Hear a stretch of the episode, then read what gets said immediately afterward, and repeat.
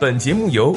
虎嗅网和喜马拉雅联合制作播出。虎嗅网：一个不善于嗅闻气味的商人，不是一头好老虎。六十四家上市游戏公司二零一八排名，作者：游戏葡萄。赶在踏入 Q 二的节点，部分上市游戏公司搭上最后一班车，陆续公布二零一八年全年财报。游戏厂商在二零一八年交出了一份怎样的成绩单？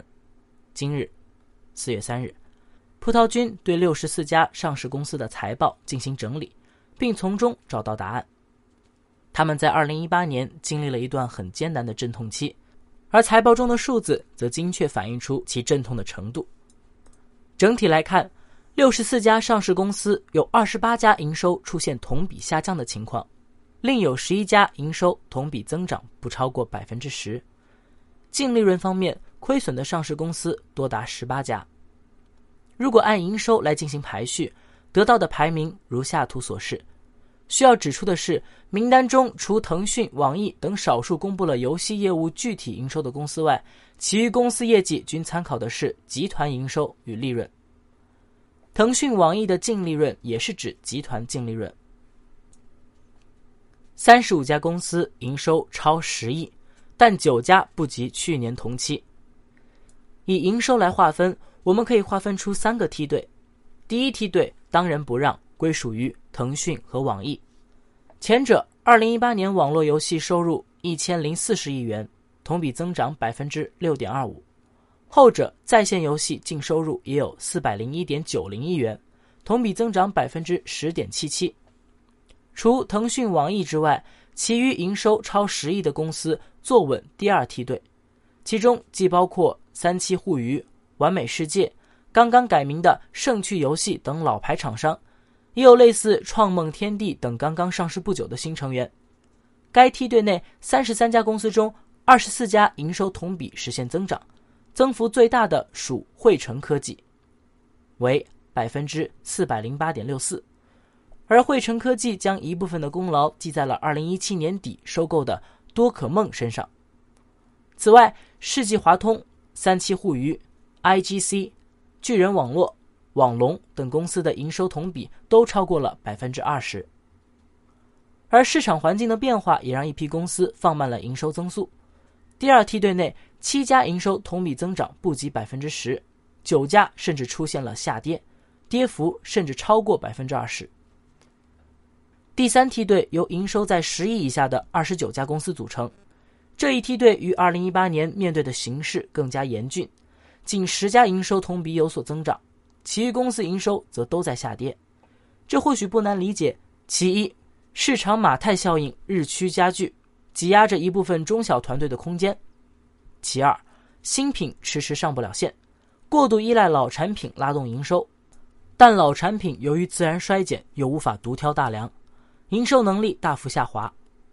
其三，资本热情消退，并购现象减少，也让个别公司的成绩单显得不那么好看。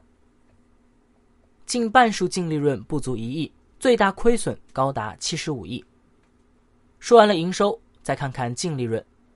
葡萄君在二零一七年财报汇总时曾提到，当时的五十家公司中有三十八家净利润破亿，九家净利润翻倍。那么今年呢？经整理后，我们发现净利润超十亿的公司共十二家，依旧由腾讯、网易领衔，另包括完美世界、猎豹移动、IGC。巨人网络等知名厂商。需要指出的是，该阵营中五家厂商的净利润同比遭遇下滑。净利润一到十亿的公司有二十一家，这意味着共三十三家厂商净利润破亿，略低于去年同期表现。除此之外，七家出现同比下跌的情况，这些有一定资本的厂商日子也开始不大好过。之后的成绩更为惨烈。多达三十一家上市公司净利润不足一亿，十七家甚至在亏损。名单中，天舟文化、拓维信息、奥飞娱乐、中南文化、聚力文化、掌趣科技、天神娱乐的亏损超过十亿，最大亏损出现在天神娱乐身上，为七十五亿。从二零一七年净利润十点一五亿到二零一八年亏损七十五亿，天神娱乐的成绩单让人大跌眼镜。事实上，天神娱乐的业绩下滑从今年一月底的业绩报告就有所体现。公告中，天神娱乐在商誉减值一项填下了四十八点一四亿的预估数字，这也是业绩大幅下滑的一大原因。不只是天神娱乐，过去一年商誉减值也在不少游戏公司身上集中爆发。业绩断崖式下滑，离不开这几个因素。或许不少人还记得一月末各上市公司预告业绩亏损时提到的“商誉减值”这个词。举例来说，上市公司一百万斥资并购的一个可辨认净资产公允价值十万的游戏企业，剩余九十万便被称为商誉。如果游戏企业不能创造出九十万的价值，那么商誉就会出现减值。证券日报曾报道称，截至一月三十日，两市共有一百三十家预告首亏，其中一百一十家与商誉减值有关联，较去年同期翻了近三倍。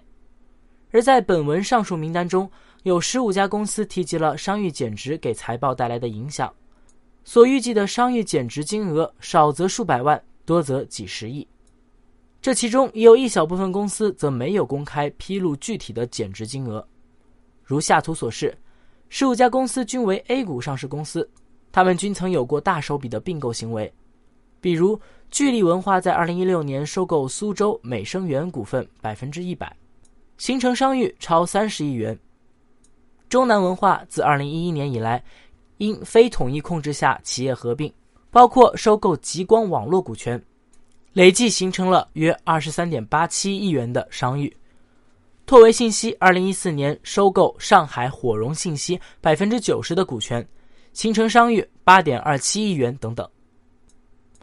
在此之后，这些并购行为或因行业政策的变动，或因企业内部的经营调整出现变数，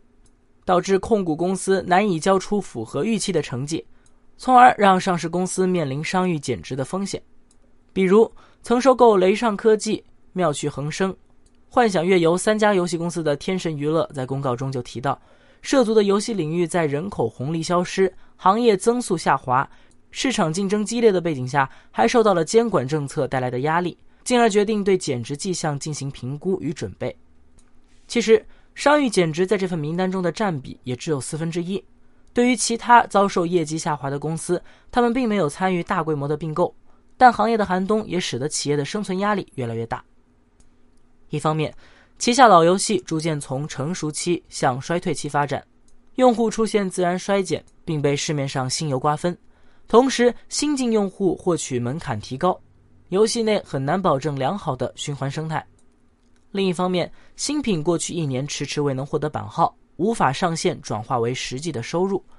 与此同时，上市公司还将面对研发团队的成本压力、裁员、缩招。这些案例在多数公司都有出现。版号开放后，二零一九年的财报会好转吗？可以肯定的是，二零一八年上市公司财报是近几年来最差的一份成绩单。一年后再来看二零一九年的财报，下滑趋势会有所扭转吗？抛开其他未知数，版号在年初重启，可视为游戏公司扭转业绩的一个关键点。过去三个月，版署已发布十一批版号，过审游戏接近一千款。并且还刚刚公布了首批进口游戏版号，三十款游戏成功获批。随着版号的开启，将会有更多新游走上正轨，为公司创造收益，而游戏公司也会更加珍惜这来之不易的版号，集中精力投入到产品的打磨上。或许在一年之后，这些上市公司有机会交出更加亮眼的成绩，来证明自己的实力。